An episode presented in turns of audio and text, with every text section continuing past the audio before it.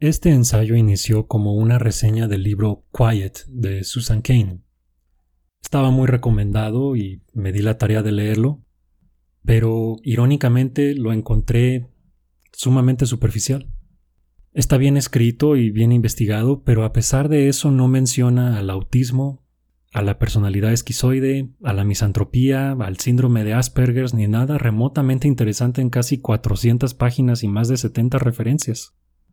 Es un buen libro si no te interesa saber mucho de la introversión hardcore y te gustan los equivalentes literarios de luz y sonido, pero para mí fue una oportunidad desperdiciada por parte de Kane. Hablando de introversión hardcore, los detalles los pueden encontrar en una versión algo burda en el fascinante y a veces perturbador sitio esquizoide.net del psicólogo y esquizoide extremo Miquel Martínez.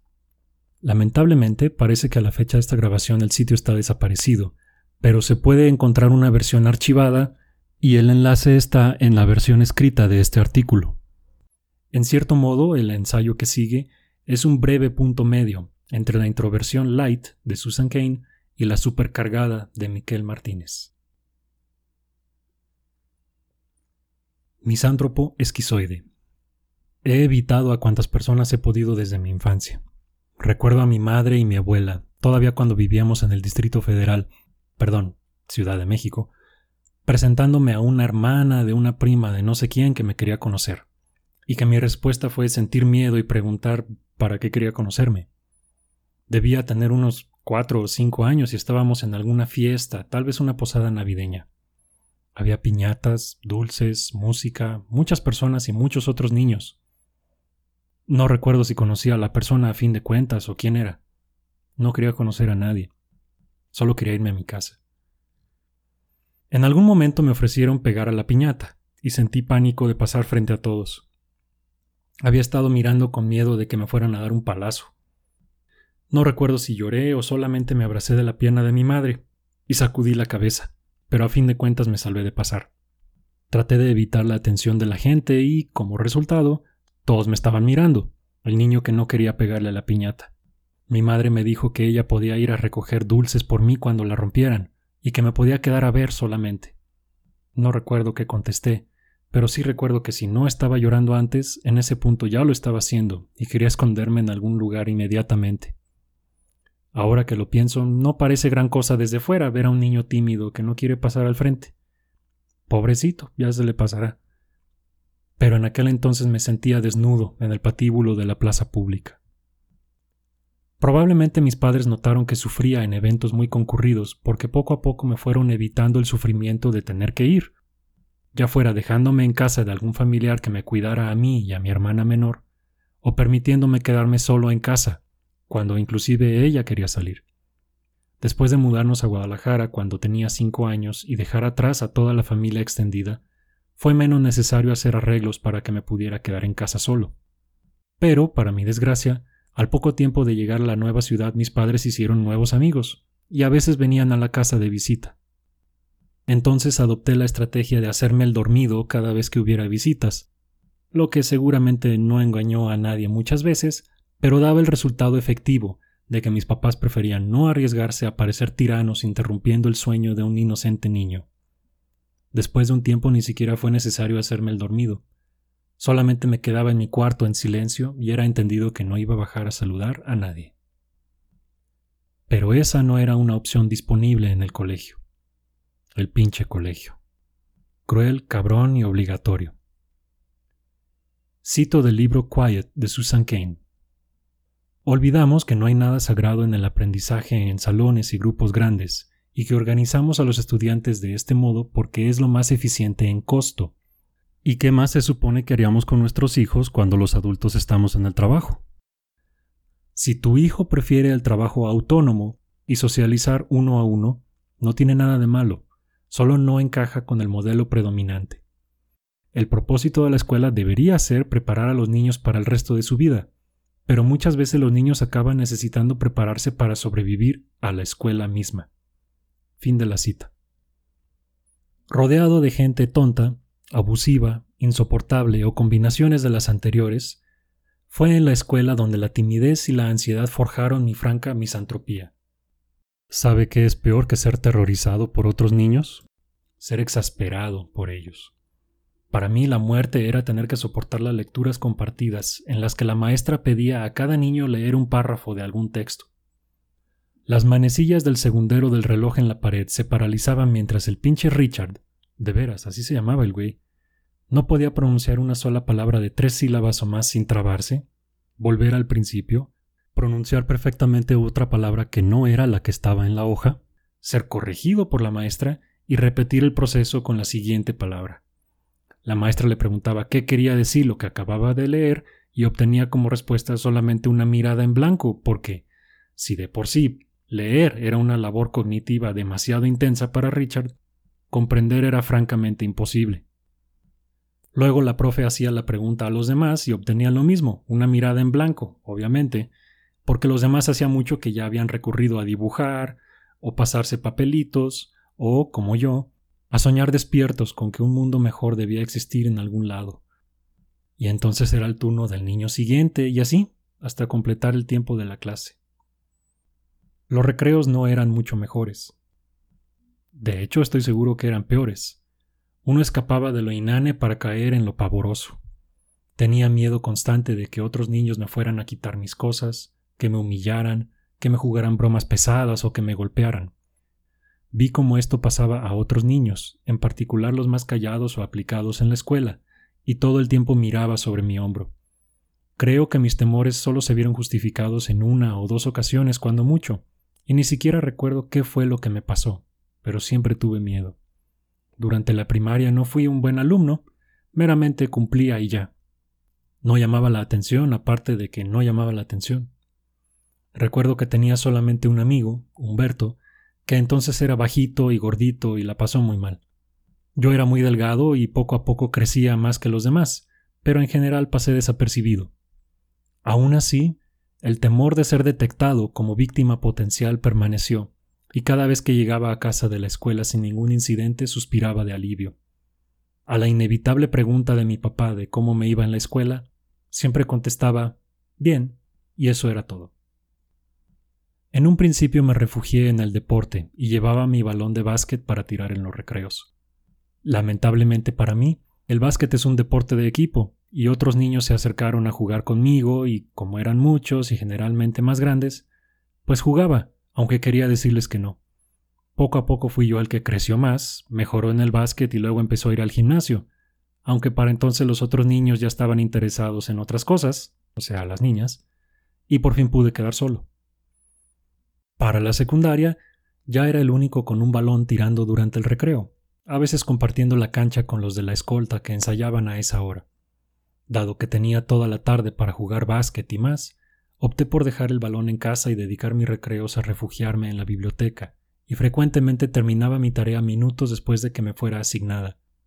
Esta comúnmente era solicitada después por otros alumnos, porque, decían, estaba muy difícil o no habían tenido tiempo de hacerla, y si no se las pasaba, pues yo era mala onda. ¿Y quién quería ser mala onda? Pues yo, naturalmente. Y es que hacer las cosas como se deben y seguir las reglas es suficiente para hacerlo a uno mala onda ante los demás, o amargado, o como sea que se le diga. Si había que leer algo, pues yo lo hacía, y si al día siguiente el profesor preguntaba quién había leído, yo levantaba la mano sin entusiasmo, pero con seguridad. Si los demás no habían hecho la tarea de cálculo por haber estado toda la tarde y noche chateando, esto era en los primeros días del Internet, y si la maestra preguntaba cómo nos había ido con las derivadas que nos había dejado, yo decía que bien, que habían estado fáciles y que me había tardado unos 15 minutos, porque así había sido y pues porque ella preguntó. A la hora de los exámenes nos daban hora y media, pero yo entregaba todo a los 20 minutos. Cuando el profesor me preguntaba si estaba seguro y si ya había revisado mi trabajo, yo le decía que ya lo había hecho y estaba todo bien. En la preparatoria sacaba nueve y diez en todo sin mayor esfuerzo. Aprendí a quedarme callado cuando era momento de trabajar en equipo. Si había que hacer algo en conjunto con los otros alumnos, yo no decía nada hasta que quedara solo, y pues ni modo. Qué lástima, lo acababa haciendo solo. Muchas veces mis maestros no se enteraban que estaba por mi cuenta hasta el momento de entregar el trabajo o pasar al frente a exponerlo. Me preguntaban por qué estaba solo si habían dicho que el trabajo era en equipo de tres o lo que fuera, a lo que yo contestaba que yo así trabajaba mejor, que los otros dos o tres compañeros solamente hacían mi trabajo más lento, que se hacían pendejos de todos modos y que mi trabajo individual era igual o mejor al trabajo grupal de los demás. Y me tenían que dejar en paz, porque era cierto. Recuerdo una materia de historia, en la preparatoria, en la que la profesora nos asignó a grupos de tres por dedazo para exponer un tema. Me tocó con dos compañeros ineptos para variar. El tema era la Revolución rusa. Convenientemente había leído el ladrillo A People's Tragedy de Orlando Fillé, de unas 900 páginas, el verano anterior, porque para eso es el verano. Así que mi parte ya estaba resuelta. Entonces hice lo mejor para todos. Hablé con los compañeros y les dije, ¿saben qué? No se preocupen. Déjenme hablar a mí. Nada más digan que ustedes hicieron la investigación y que me dieron el material a mí para que lo presentara en unos 30 o 40 minutos. Sacamos 10. Creo que mi misantropía esquizoide llegó a su ápice en un par de incidentes al inicio de la preparatoria, cuando mis compañeras de año celebraban sus sendas fiestas de 15 años. Fui invitado a una y, sin saber en lo que me estaba metiendo, acepté. La invitación decía que todo comenzaba a las 8 pm y a esa hora llegué. No había nadie más que la cumpleañera, que ni siquiera estaba lista, su familia y unos pocos meseros. Nadie es puntual para estas cosas en México. Lo usual es poner una hora y dar por entendido que es conveniente llegar una hora después o cuando quieras. Pero a mí me dijeron que a las 8 y llegué a las 8. Después de pasar una hora más o menos tomando refresco y comiendo cacahuates solo, los demás compañeros empezaron a llegar a cuentagotas. No recuerdo exactamente cuándo empezó la música, pero inmediatamente me paralicé y me sentí como a los cuatro años otra vez, aterrado. Igual que como habían llegado, poco a poco los compañeros se levantaron para ir a la pista de baile y me volví a quedar solo con mis cacahuates. Un par de veces una compañera trató de rescatarme y me invitó a bailar, lo cual solo me produjo más desesperación. Y luego me dijo que bueno, que no bailara con ella, pero que seguro tenía que bailar con fulanita que por allí estaba también. En cuanto tuve la oportunidad hice como que iba al baño y, sin decir nada a nadie, salí a la calle a esperar a que pasaran por mí. Yo no sabía manejar todavía y no había celulares en aquel tiempo.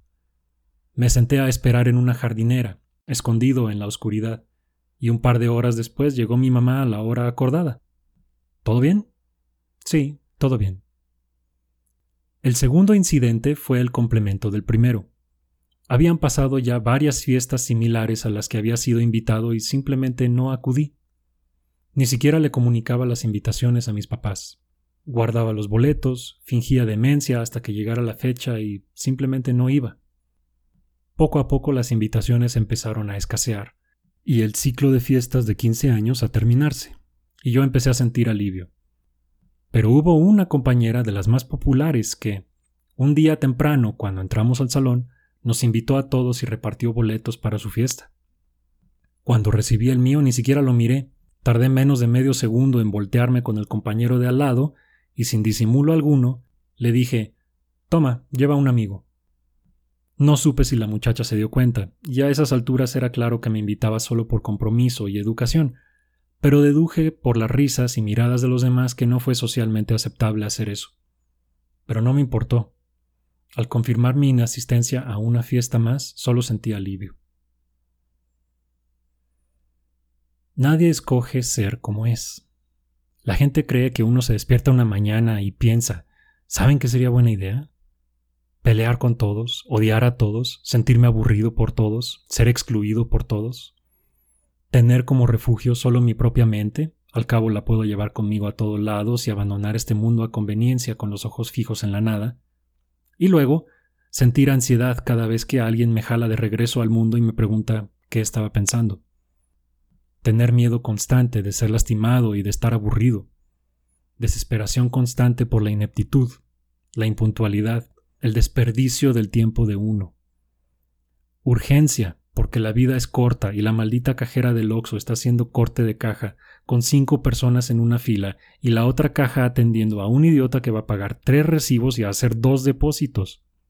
Rascarme la cabeza, morderme las uñas, tamborilear los dedos índice y medio contra el pulgar hasta deshacerme la piel, dar vueltas en la cama, apretar los dientes todo el día y toda la noche durante años hasta deformarme el maxilar inferior y necesitar un guarda bucal para dormir.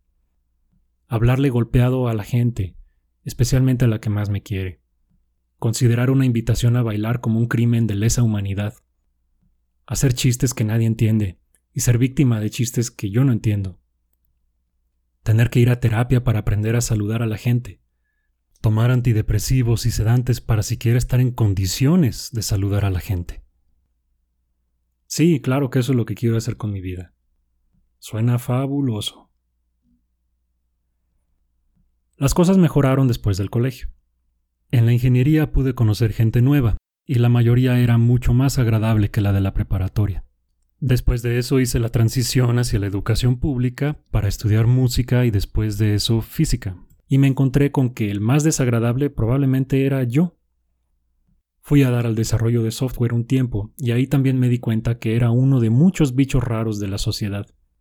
Aún así, Prefería pasar el tiempo dedicado a mis estudios y mis libros. La mayoría de la gente pasó de ser irritante a meramente aburrida, y las cosas mejoraron. Hasta pude tener una que otra novia, e inclusive una se casó conmigo. Viendo solo los metadatos de mi vida, creo que mucha gente estaría dispuesta a cambiar lugares conmigo. Frecuentemente escuchamos historias de cómo los niños y niñas más introvertidos crecen y acaban siendo no solamente exitosos, sino prácticamente dueños e inventores de todo. Esto se considera como una especie de transformación milagrosa, cuando simplemente es reflejo de que a medida que uno crece, es más fácil escoger su entorno y su compañía. Después de la primera vez que mi psiquiatra me mencionó el término personalidad esquizoide, llegué a casa a investigar en Internet, aunque ella me había recomendado en particular un libro que ya no recuerdo. Al parecer la literatura sobre gente como yo es escasa, porque generalmente preferimos no llamar la atención, y muchos aprendemos a actuar como gente bien adaptada a la sociedad. Yo no sé actuar nada bien. Lo que sí encontré fueron listas de síntomas y me parecieron como que no encajaban conmigo inicialmente. Debía cumplir con al menos cuatro para ser considerado de personalidad esquizoide, pero yo cumplía con solo dos, según mis cuentas. Le mostré las listas a mi esposa y me dijo Uy, pues yo te cuento como siete. Chale. Y es que esos síntomas son lo que se percibe desde fuera, no lo que uno oye en su monólogo interno. Por ejemplo, una de las señales es una aparente indiferencia a la crítica o a la alabanza de parte de otras personas hacia uno. Pero yo siento que reacciono profundamente y me agobio por cualquier comentario. Desde fuera, sin embargo, apenas muestro reacción. Si me dicen que me veo bien o que me muera, yo digo, ah, ok, por igual. Como en el colegio, todavía siento irritación y aburrimiento con la mayoría de la gente, y me cuesta trabajo pasar tiempo o compartir espacio con gente tonta. Igual que con Richard en el colegio, que no podía pronunciar las simples palabras que tenía enfrente y que yo podía ver, me desespero cuando la gente no puede juntar las ideas simples que tiene enfrente. Dicen tres palabras y ya sé todo lo que van a decir después, pero son incapaces de decirlo competentemente y me exaspero. A todos les pasa, por más inteligentes que sean, que se atoran de vez en cuando en expresar una idea relativamente simple. No es eso a lo que me refiero. Me refiero a que pierdo la paciencia con las mentes simples, que es muy distinto. Esto es algo instintivo y no lo puedo controlar. Quizá la mejor analogía que puedo hacer es con el desprecio que uno le tiene al reggaetón o a la música de banda una vez que sabe que existen el rock y la música clásica, o, en algunos casos, aún sin saberlo. No hay cura para la gente como yo, y ni siquiera hay un consenso de que deberíamos ser curados. Ni siquiera está claro qué significaría que fuéramos curados. El enfoque preferido más bien es el método adaptativo, que consiste en conceder que no voy a encajar, haga lo que haga, y no vale la pena hacerlo. Es preferible saber cómo relacionarse con la gente y no necesitarlo que necesitarlo y no saberlo. Así que una cierta cantidad de entrenamiento mediante terapia es recomendable. Los medicamentos no son obligatorios, pero casi siempre ayudan, y los he usado para lubricar la interacción de mi mente con la de los demás y con el mundo real. Pero, en general, si una persona me molesta, pues la evito y ya.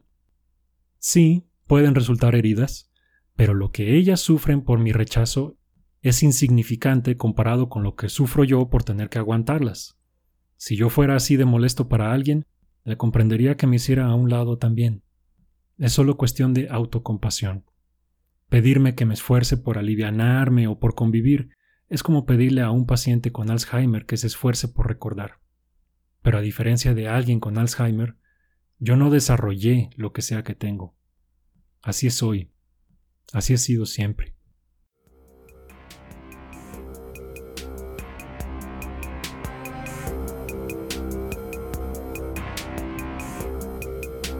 Si quieres más episodios y contenido como el anterior, sigue la publicación de artículos y episodios por Facebook en facebook.com diagonal automata blog o en Twitter en arroba automata podcast. El podcast es posible gracias a tu apoyo. Si te agradó lo que escuchaste, puedes donar al podcast visitando la página de apoyo en superautomata.blogspot.com o puedes hacer un donativo mensual visitando patreon.com diagonal automata podcast. La música es Tyrant, cortesía de Kevin MacLeod de filmmusic.io y lleva una licencia Creative Commons 4.0. Yo soy Héctor Mata. Gracias por escuchar.